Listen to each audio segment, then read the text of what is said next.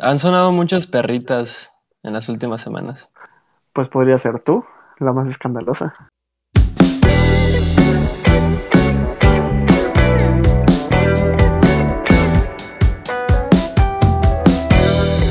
Bienvenidos, damas y caballeros, a este, el séptimo episodio de Agüita de Compas Podcast. Estoy aquí con mi co-host, Daniel Moreno. ¿Cómo te encuentras en esta hermosa noche? ¿Qué onda, raza? Me encuentro muy bien aquí en el caluroso, en lo caluroso que puede ser mi hogar, pero estamos a, a todo dar. ¿Y tú qué tal? ¿Cómo te encuentras?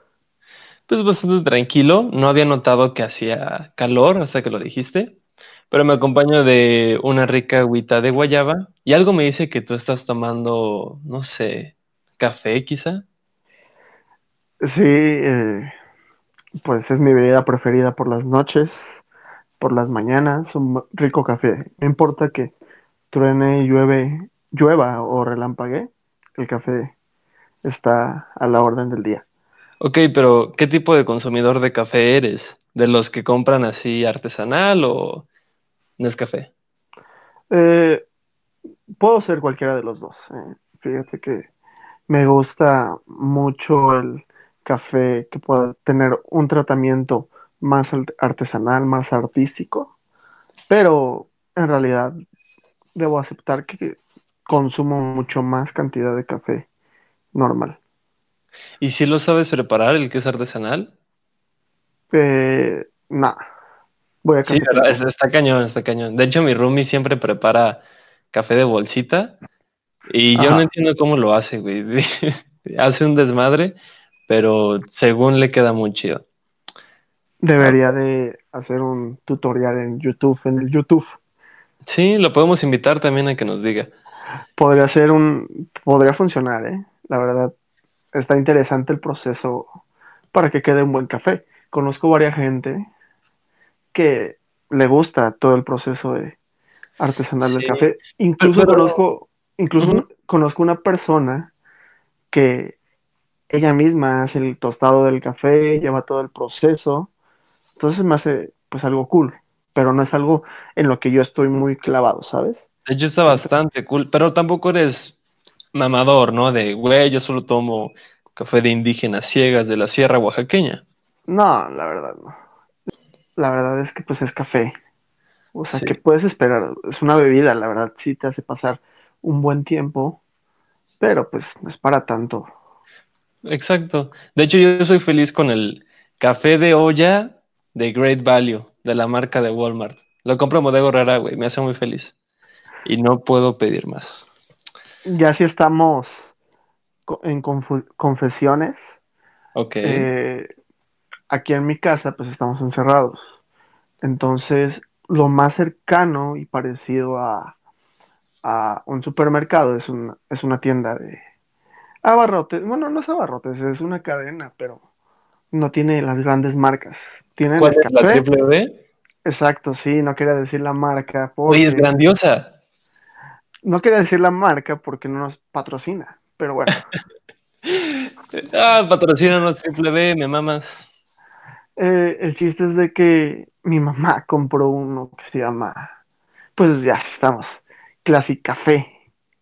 Güey, tengo que estar soportando porque aparte no se fue con una chiquita, se fue con la de la más grande, la que te puedas Ah, como imaginar. si fueras a comprar a Costco.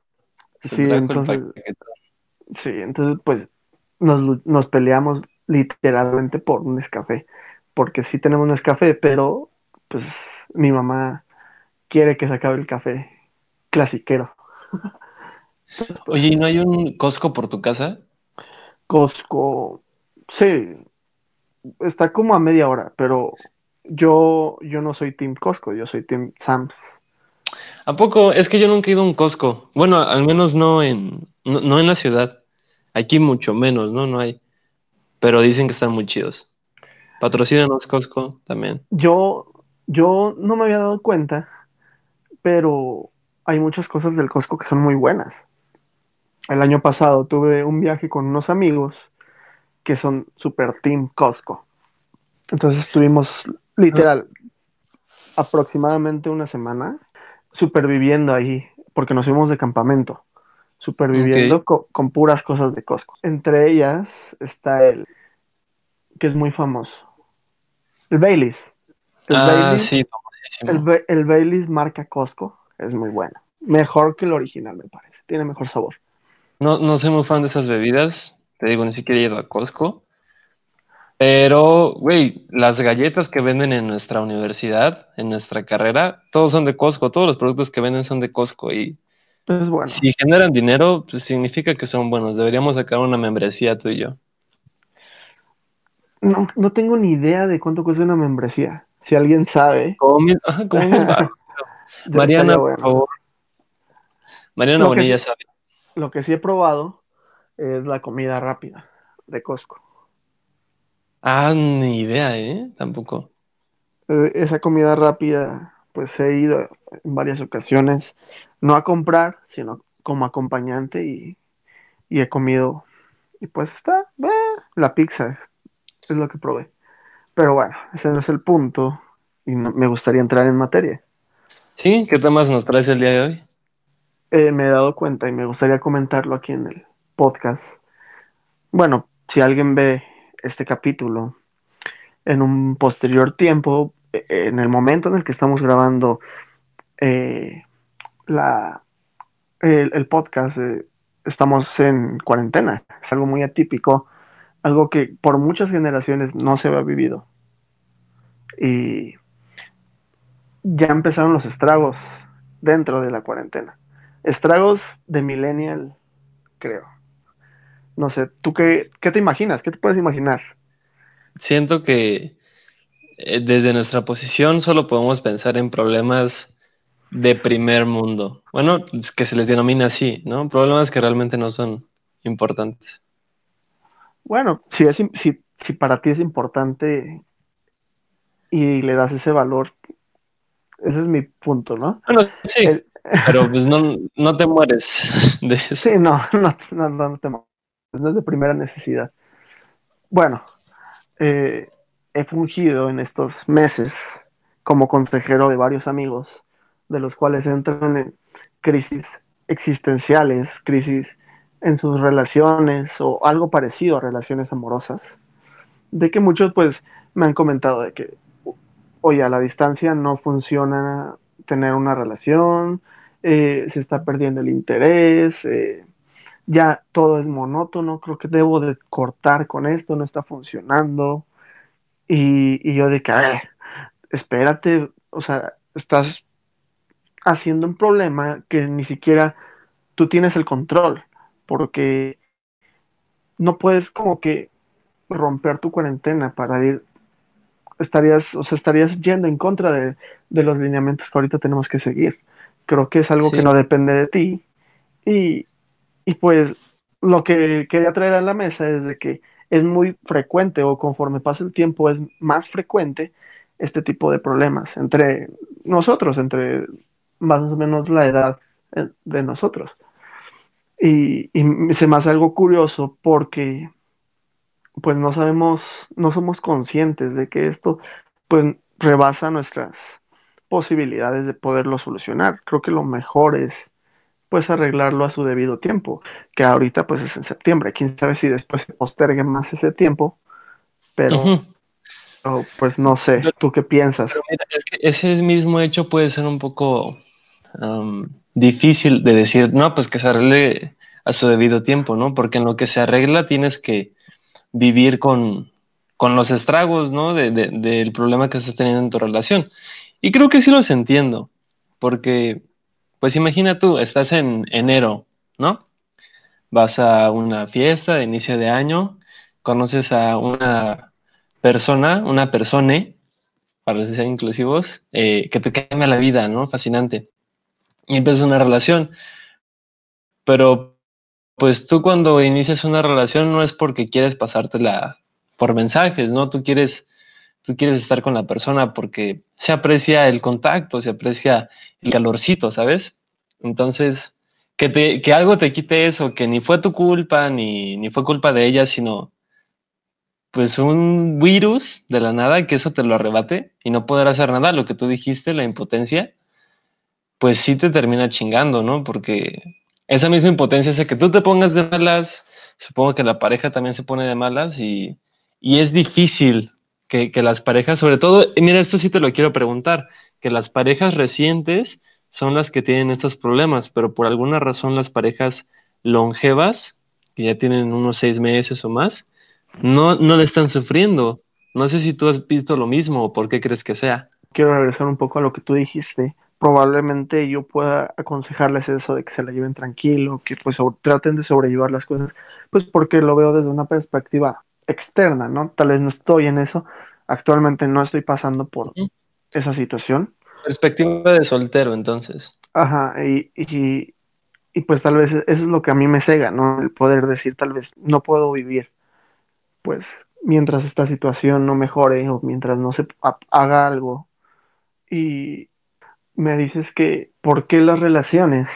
¿Por qué las relaciones más recientes, más actuales, son las que más llevan este tipo de problemas? Entiendo que hay, fases, ¿no? Dentro de una relación o de un, de un vínculo afectivo, ¿no? Las primeras fases es donde está más fuerte eh, los procesos bioquímicos y serie de cosas psicológicas que te puedan generar, pues, tener más acercamiento, más, más vínculos con, con la persona con la que quieres, ¿no? Más que nada es eso, ¿no?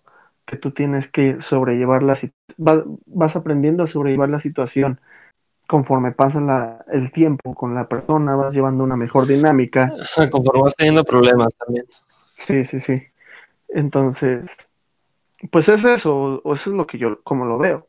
Al principio, pues es más difícil poder llevar una dinámica, apenas estás conociendo a la persona desde otro punto de, de otro tipo de relación. Y pues aparte, pues está la, el proceso del enamoramiento. Eso sería lo que yo te puedo decir. Uh -huh. Pero aún así, prácticamente te sometes a vivir una relación a distancia, ¿no? Básicamente es eso, mandarte mensajes, buenos días, buenas tardes. Y cuando todo se limita a mandarte mensajes, supongo que, que es difícil ser creativo, es difícil salirte de esa rutina.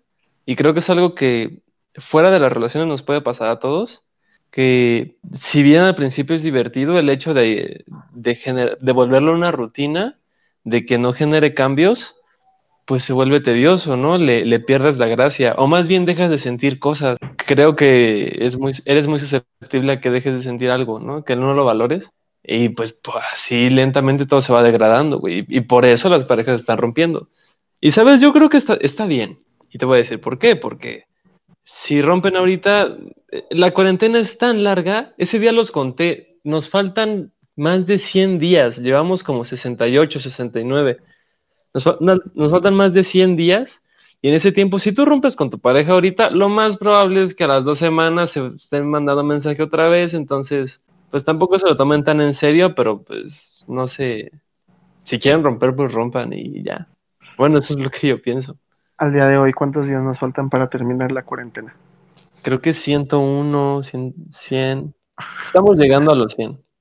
O sea, estamos a la mitad. Para el primer lunes de septiembre. No, a la mitad, güey. No llegamos ni a 70 días todavía. Gracias por arruinarle el, el día a muchos de nosotros, Leonardo. No, es un placer. Eso significa muchos agüitas de compas por delante. Que también es una incógnita. ¿Qué va a pasar con esta temporada? ¿Se va a alargar hasta septiembre? No ¿Va a terminar hasta cierta cantidad de, de capítulos? Ay, no sé. Por favor, ya... dejen comentarios qué creen que deberíamos de hacer ya van varias personas que me preguntan y la verdad es que ¿En lo, he, lo he preferido mantener en, en, incógnita, misterio. Pero mira, somos una comunidad fuerte, sólida, cercana, íntima. Entonces podemos abrir la mesa de diálogo y que la gente comente qué cree que debería de pasar con este su, su podcast. ¿A ti te gusta fungir como consejero? Ah, pues a veces, cuando, cuando sé de lo que hablo, ¿no? ¿No te eh, pasa de que puedes dar buenos consejos, pero no los puedes aplicar? Ah, eso es muy frecuente. Yo creo que eso es, es lo más común, ¿no?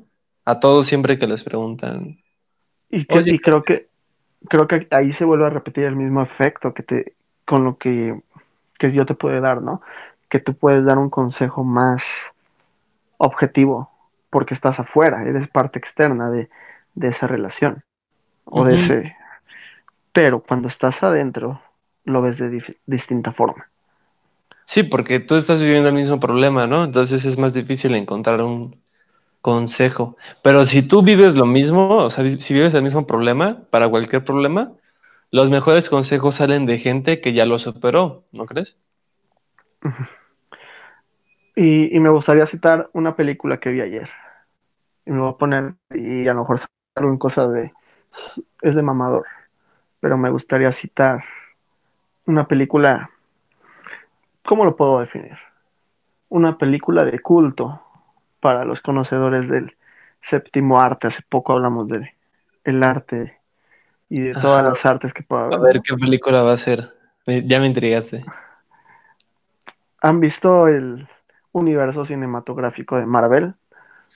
Güey, Guardianes no me de la Galaxia creer, no me 2. lo vas a creer. Oye, Pero, me gustaría citar, déjame terminar, ok, ok, ok. en la segunda película de la saga de Guardianes de la Galaxia, Yondo le dice a Star-Lord, es, no es con la cabeza, es con el corazón. Y pues cada que vayan a tomar una decisión, háganlo con el corazón. Y ya con eso me voy. Estoy en contra. Estoy muy en contra. eso lo dijo Yondo. Sí, Mary Poppins. Pero, pero no puede estar. eh, Termino muriendo. No podré estar más en contra de ese vato. No, bueno, yo no soy de esa idea. Bueno, terminó muriendo, pero por una buena causa. Ajá, pero quizás si hubiera tomado las decisiones correctas, hubiera salvado a todos. Quizá. No creo, creo que esa situación se salió de sus manos. Pues mira, todo está en el poder del guion. Y si el guion quiere enseñarte que lo importante es el corazón, va a conspirar para que creas eso. Que eventualmente sí, tienes razón. El hacerle Mm. caso al corazón te trae más problemas. Sí, o sea, yo, o bueno, he, he leído cosas que dicen, primero sientes, ¿no? Todo lo que haces, primero sientes, luego lo tienes que pensar, o sea, vas del corazón a la mente y de la mente vas a las manos, y las manos significa ya actuar.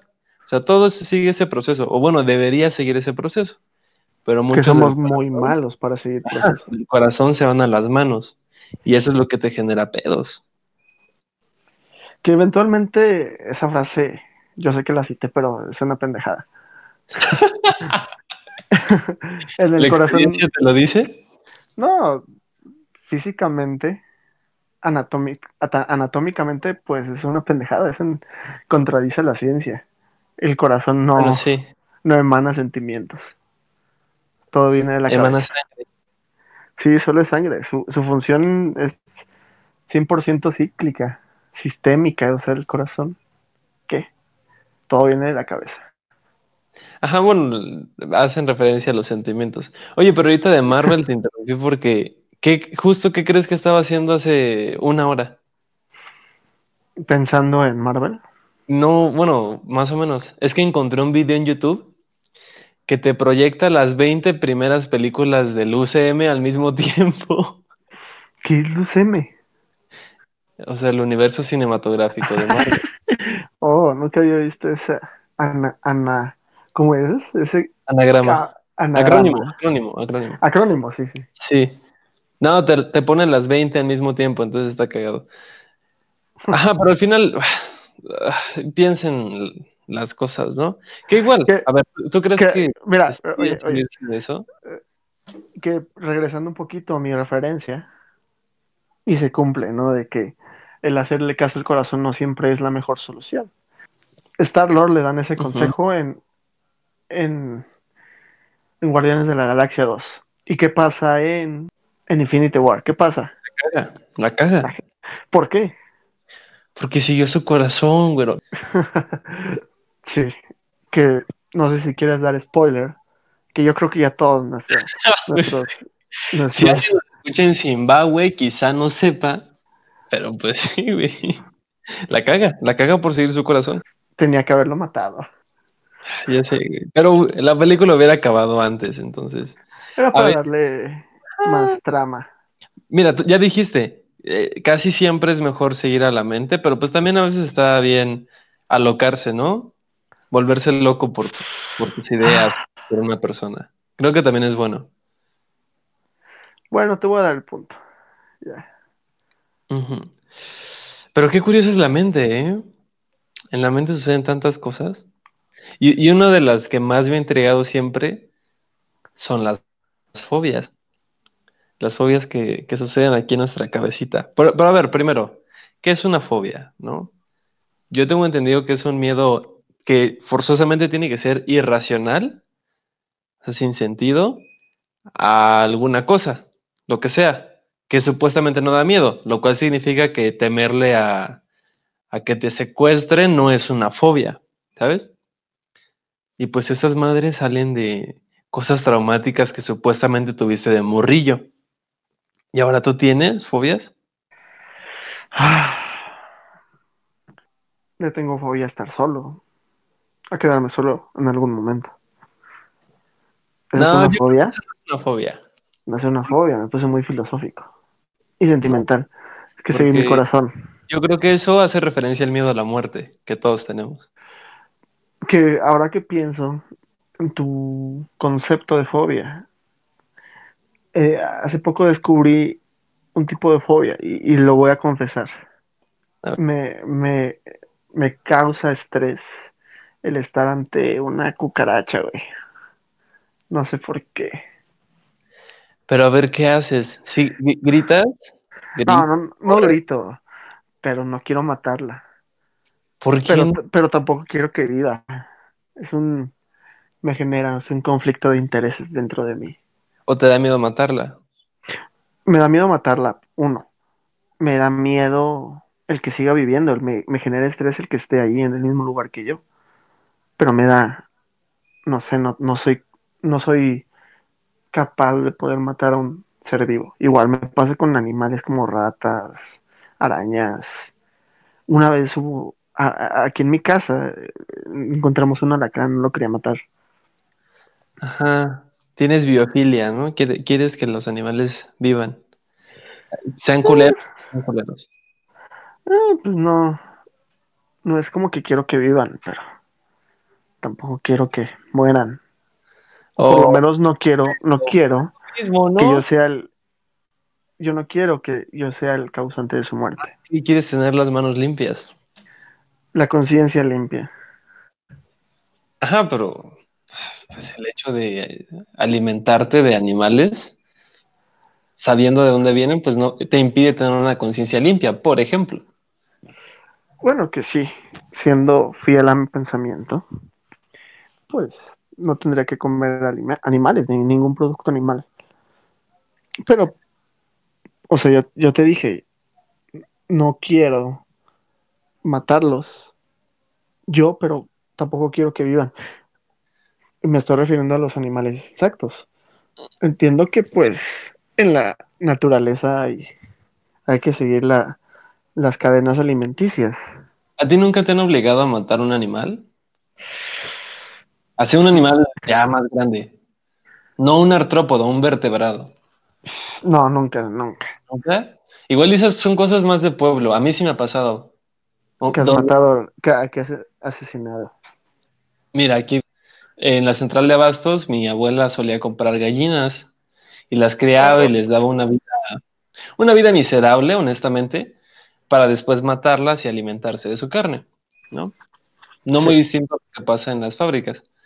Pero un día le agarró una y me dijo, a ti te va a tocar matarla porque tú te vas a comer ese caldo y tú tienes que trabajar con la, con la gallina. Tú le tienes que cortar el cuello. Y pues ya tenía unos 10 años, creo. Y pues me pusieron ahí, no, güey, spoiler, no pude. Al chile no pude. Yo tampoco pude matar a una cucaracha que se metió a mi casa. Pero mira, ya la gallina es un nivel más grande. Me dijo, a ver, ya, pásame el cuchillo. Le arrancó la cabeza y pues yo ya tuve que usar a la gallina sin cabeza, meterla en agua hirviendo, quitarle las alas y las plumas y todo eso.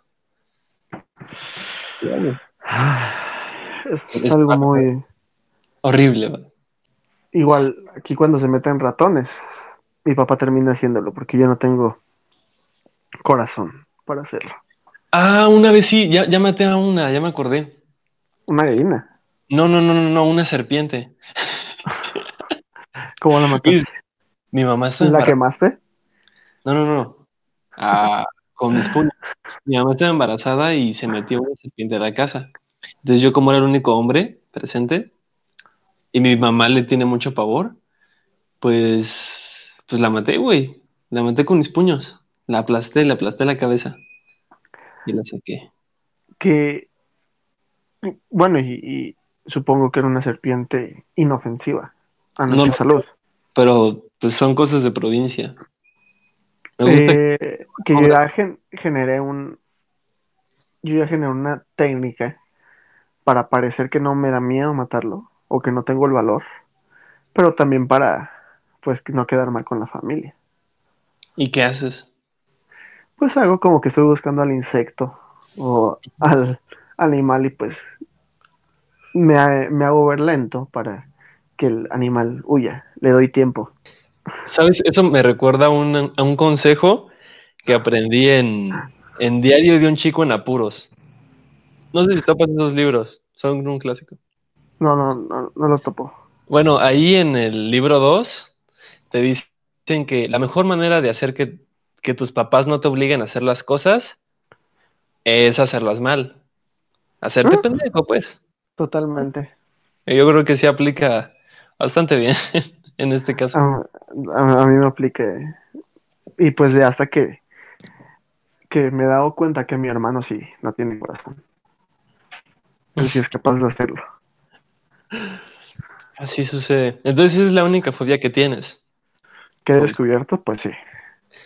O sea, no tienes que a los payasos, al cabello, a, no sé, los ombligos.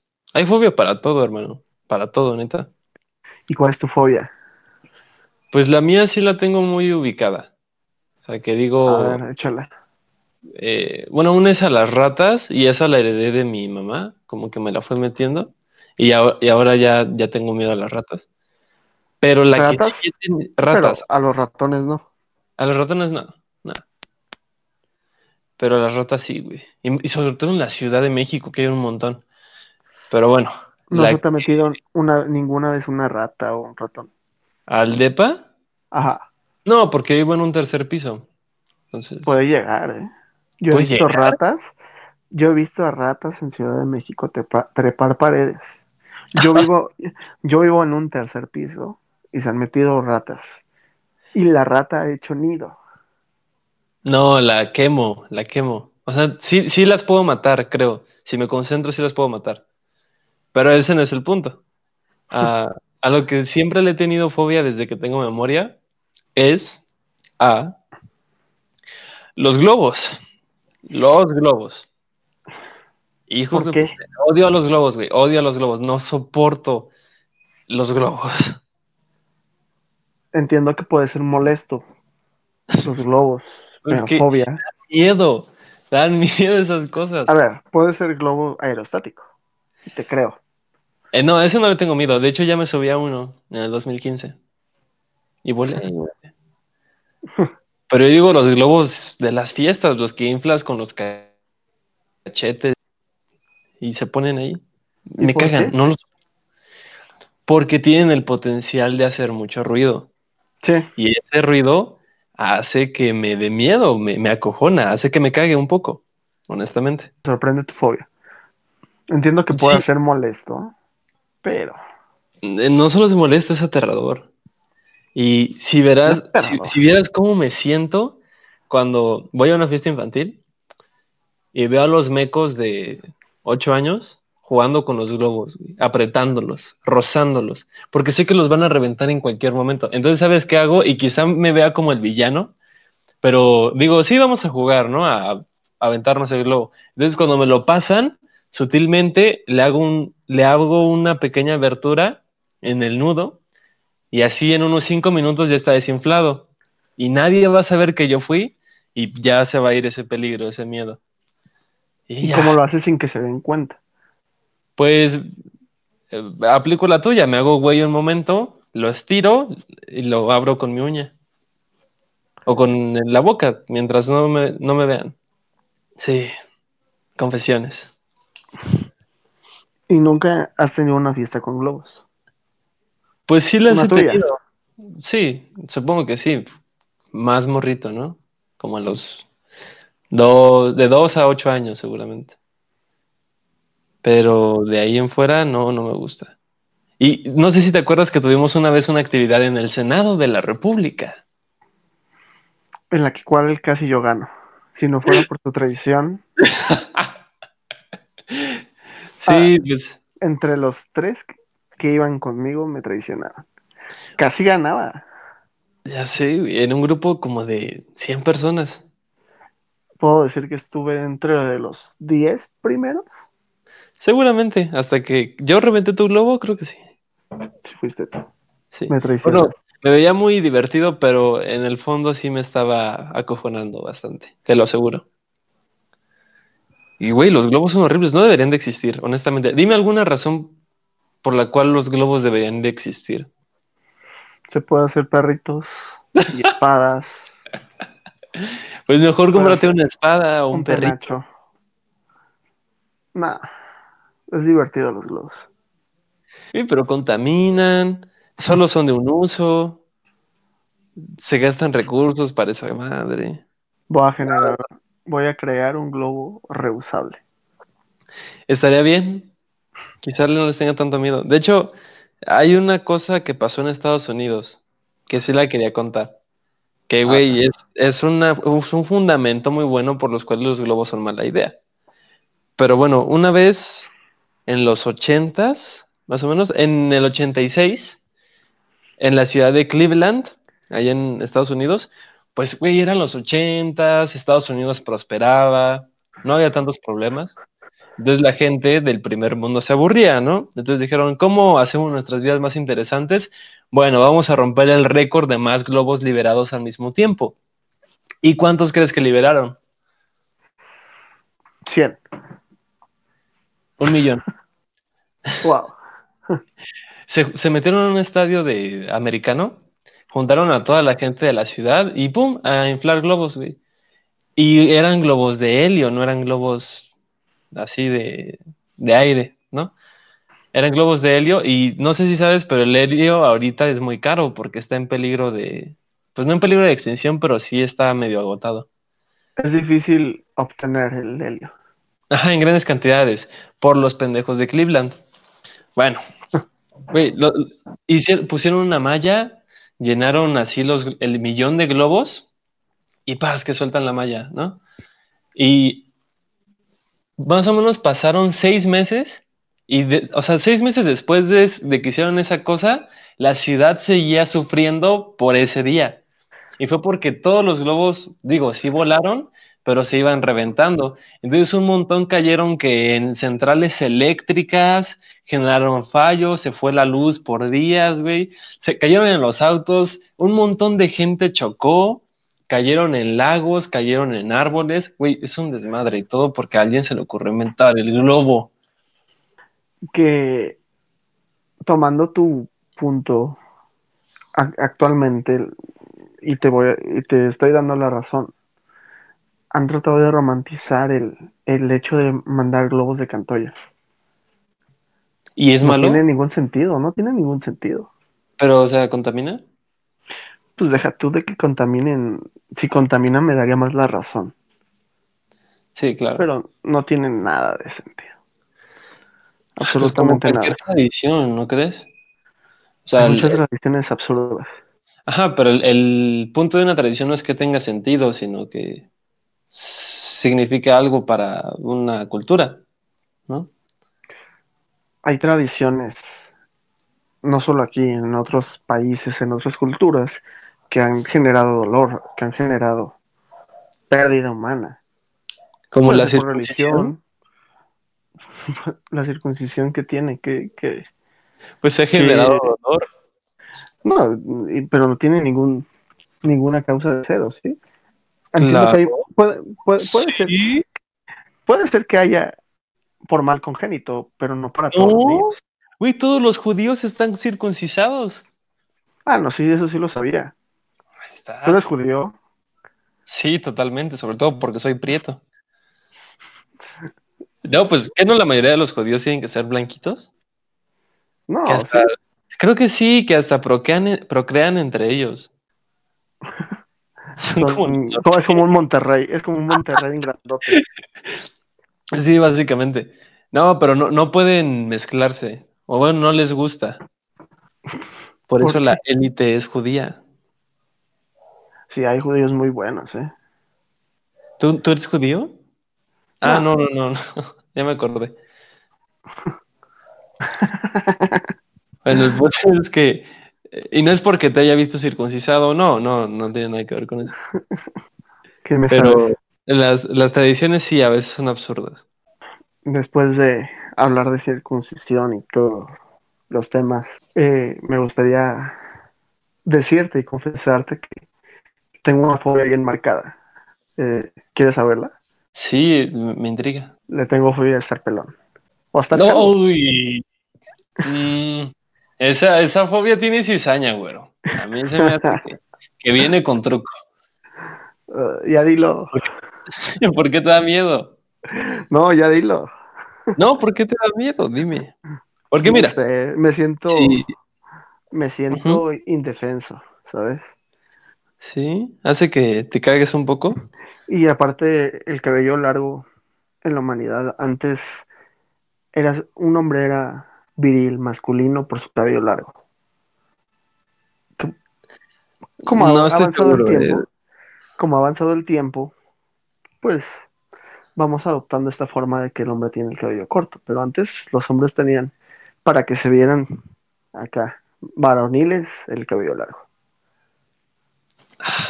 Pues mira, si te da miedo el cabello corto, básicamente estar pelón, sí que te vas a cagar. Bueno, te cagarías si, si justo ahorita nos viéramos.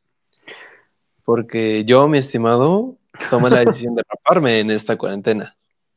Crisis existencial, crisis generada por la cuarentena, Tenía que cerrar un ciclo, hermano.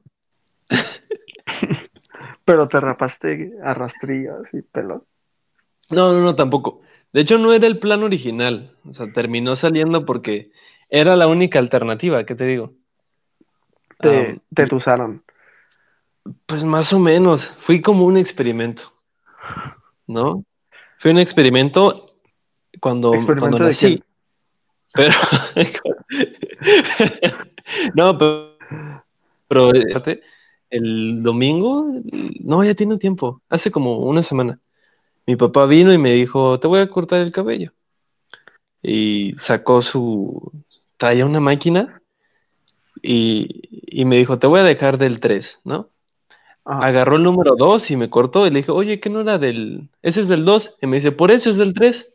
Y yo: Ay, güey. Entonces, ¿en cuál quedamos? Y me lo... la- honestamente, papá, si estás escuchando esto, tú sabes que al final quedó pues ojete. O sea, no, no estaba tan padre. Y sabíamos que la única solución era cortarlo completamente.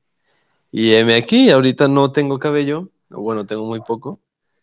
Y se siente bien, deberías de hacerlo. Yo se lo aconsejo a todo el mundo, debería intentarlo.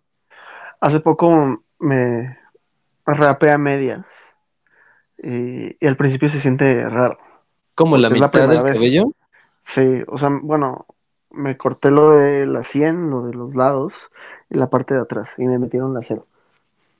Y al principio pues se siente raro, pero ya después sí, sí, es una sensación padre. Pues tú me Ahí viste, ¿no? está. Deberías irte completo, papá. Todo el cabello fuera. Eh, también yo, yo me corté el cabello solo esta cuarentena. Uy, ¿cómo se lee eso? Mi, pues aquí tenemos en la casa máquina de cortar el cabello. Pues ves que no podemos sacar, sacar este, salir de la casa. Y pues un día decidí. Vi varios tutoriales, incluso lo comenté con una amiga en específico. Y ella me impulsó, me echó porras. Y la verdad, pues no te voy a decir que quedó perfecto. Pero, pues no me arrepiento del resultado y es ahorita como lo traigo.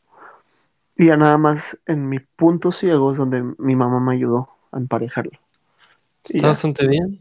De hecho, yo también vi tutoriales. O sea, mi idea era esa. Y la neta, mis respetos de que a ti sí te salió. Yo tenía la misma idea, pero dije, no lo voy a poder hacer por mi cuenta. Y fue que llamé a mi papá. Y todo salió mal, malas decisiones, como si viviera en Cleveland. Tuviste tu error de Cleveland. Que pues me gustaría saber qué has hecho de productivo en esta cuarentena. Y no por, por mamador, sino pues, para que la gente sepa así como que. En Digo, puedes hacer lo que tú tu- quieras, ¿no? Como, como persona puedes hacer lo que quieras, pero dime qué estaría más chido de decir, no, pues, pues me la pasé echando hueva por cinco meses o hice algo muy cabrón por cinco meses, ¿no? ¿Qué te va a dar más satisfacción? Pues me he estado poniendo en forma, fit, he hecho mucho ejercicio. Sí. ¿Y qué tal? ¿Ya ves resultados? Bien, ya, ya no se me ve el, el bracito guango. De hecho, me mandaron una foto de cuando me dormí en clases presenciales. Wow. Yo me duermo en clases en línea. Saludos a la maestra Marlene. por eso hice la... ¡Oh! Hoy con la clase de casi cuatro horas. Wow. no, pero en la foto tenía mi bracito delgadito y ahorita veo que ya, ya hay cambios. Y creo que eso es lo mejor que he hecho. ¿Y tú? Eh, y solo, o sea, sí, y para llegar a este punto, o sea, tú puedes hacer la cosa que tú quieras, pero pues debes de ser el mejor en lo que hagas, ¿no? O sea, si Ah, tú sí, quieres claro. jugar videojuegos, ser el mejor jugando videojuegos. Y así, o sea, es como, debe ser una meta establecida. O también, quien, o sea, justo con lo que mencionas de los videojuegos, piensa de, ¿solo estoy usando los videojuegos para perder el tiempo o puedo hacer una carrera de, de esto, ¿no? Exacto. Puedes mejorar muchísimo. Pues yo oh, eh, he perdido mucho tiempo pensando en hacer mi tarea. Eso es algo que me cuesta mucho trabajo. Las tareas son inmensas, en gran Sí, número. en balance está durísimo todo. Ay, sí, ya sé. Y, y pues me, me he inscrito a varios concursos, no, no es concursos, varias exposiciones de temas que me gustan. Eh, el sábado me inscribí a una de poesía de José Vasconcelos. Está padre. No entré, se me olvidó, pero bueno. Lo mismo me pasa en Facebook. ¿Te- ¿Lo hiciste en Facebook? Eh, no, era en Zoom. Era por parte de una asociación civil. Pero yo en esa asociación civil hice este. Terminé un curso de, de oratoria. Entonces está Oh, padre. muy bien. Sí. Y, y, pues creo que mi pasatiempo favorito. No, no es pasatiempo, yo ya lo veo como una. Un desahogue. Una buena. He desarrollado un- una buena. Una buena técnica, creo. O, o perfeccionado. Tal vez no es una buena. Pero he perfeccionado mi técnica de escribir. Eh, Ah, ok, puedo, puedo enfocar ahora los temas de los que yo quiero hablar, ya los puedo abordar de una forma mejor. Y pues ya yo, mm, pues he, he escrito ya varias canciones, he escrito pensamientos, eh, que pues me gustaría que salieran dentro de poco. O sea, darles una producción más de vida y pues Claro. que salgan. Sí. Y pues como es lo Roberto que he hecho. Martínez. Eh, pues Roberto Martínez es más de libros, ¿no? Pero dice de que no importa qué escribas, escribir estructura el pensamiento. Y que eso es lo que estás haciendo. ¿Te ha pasado algo, o bueno, ahorita cuando estás en línea, ¿ha pasado algo así loco en tus clases, en tus grupos? Eh, sí, A ver. el día de hoy, en mi clase de balance, a la par tenía una plática con una amiga muy querida, saludos a Mariana. Llegué tarde a la clase en línea y, y me perdí del chisme. En- entonces, yo pensé, había unos ruidos molestos toda la clase, Ah, sí. ¿Y no sabías qué Aparte, era? aparte de los niños. Sí. Oye, y me estoy desahogando de la clase de hace rato. Ya sé, yo también estuve en esa clase. Se oían unos ruidos y le, y le comenté a Mariana de que esos ruidos suenan como cuando a un elote lo, lo quieren meter en el palito o cuando a un mango. Ajá. Fue lo que se te ocurrió. Y, y- complementando mi mensaje, eh, le dije, ya se me antojó un manguito para este calorcito. Se acaba la sesión en Zoom y mi amiga, que la quiero mucho, puso mi nota de audio con el micrófono prendido y se escuchó yo diciendo, ya se me ¿En antojó un manguito. ¿No escuchaste? Ay, es que hubo un momento en el que silencié la clase. Incómodo para mí, aunque nadie supo Oh, me que, imagino. que yo había sido. ¿Y nunca supiste qué era ese ruido? Que era paz, paz, paz, Sí, paz. sí.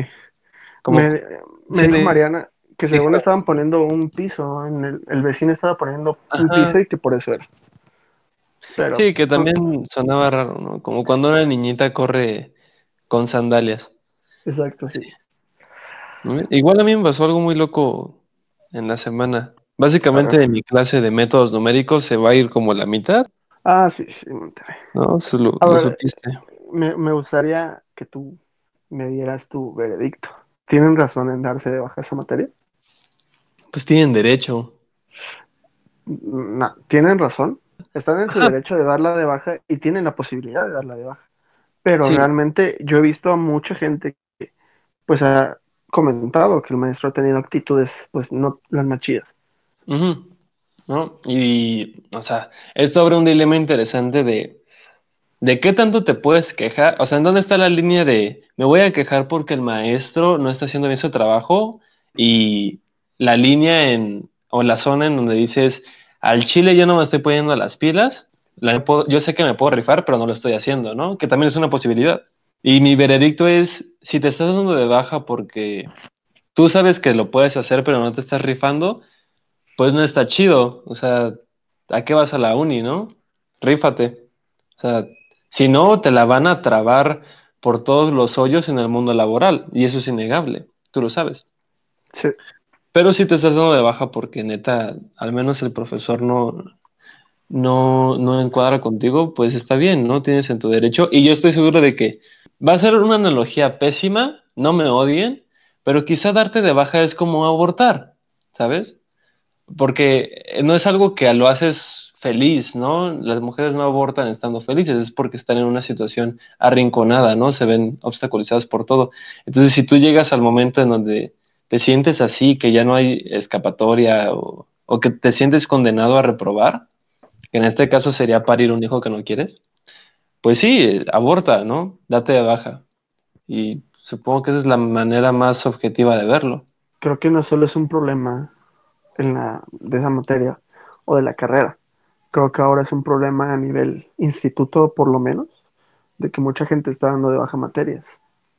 Y pues sí, hay mucha gente que puede ser por el maestro, porque no ha tenido la herramienta necesaria, pero también hay mucha gente que la da de baja, pues porque están abandonando el barco, se está hundiendo.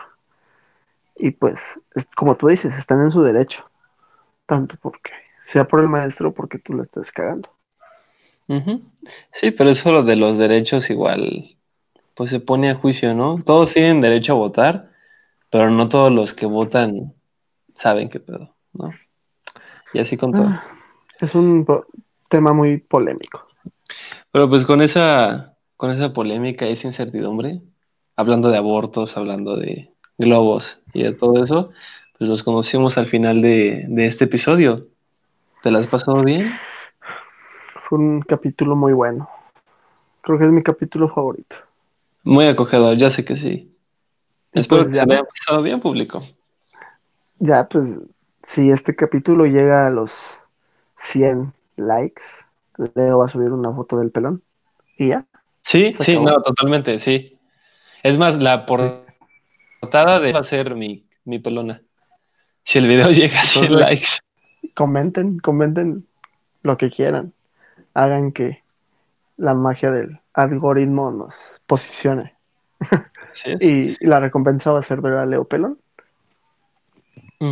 Y con eso, pues nos retiramos. La recomendación musical de esta semana eh, viene por parte de, de una banda inglesa que hace post-punk, creo, ya no sé. Pero se llama Porridge Radio y este es el final. Nos vemos la próxima semana. Adiós. My mom says that I look like a nervous wreck because I bite my nails right down to the flesh.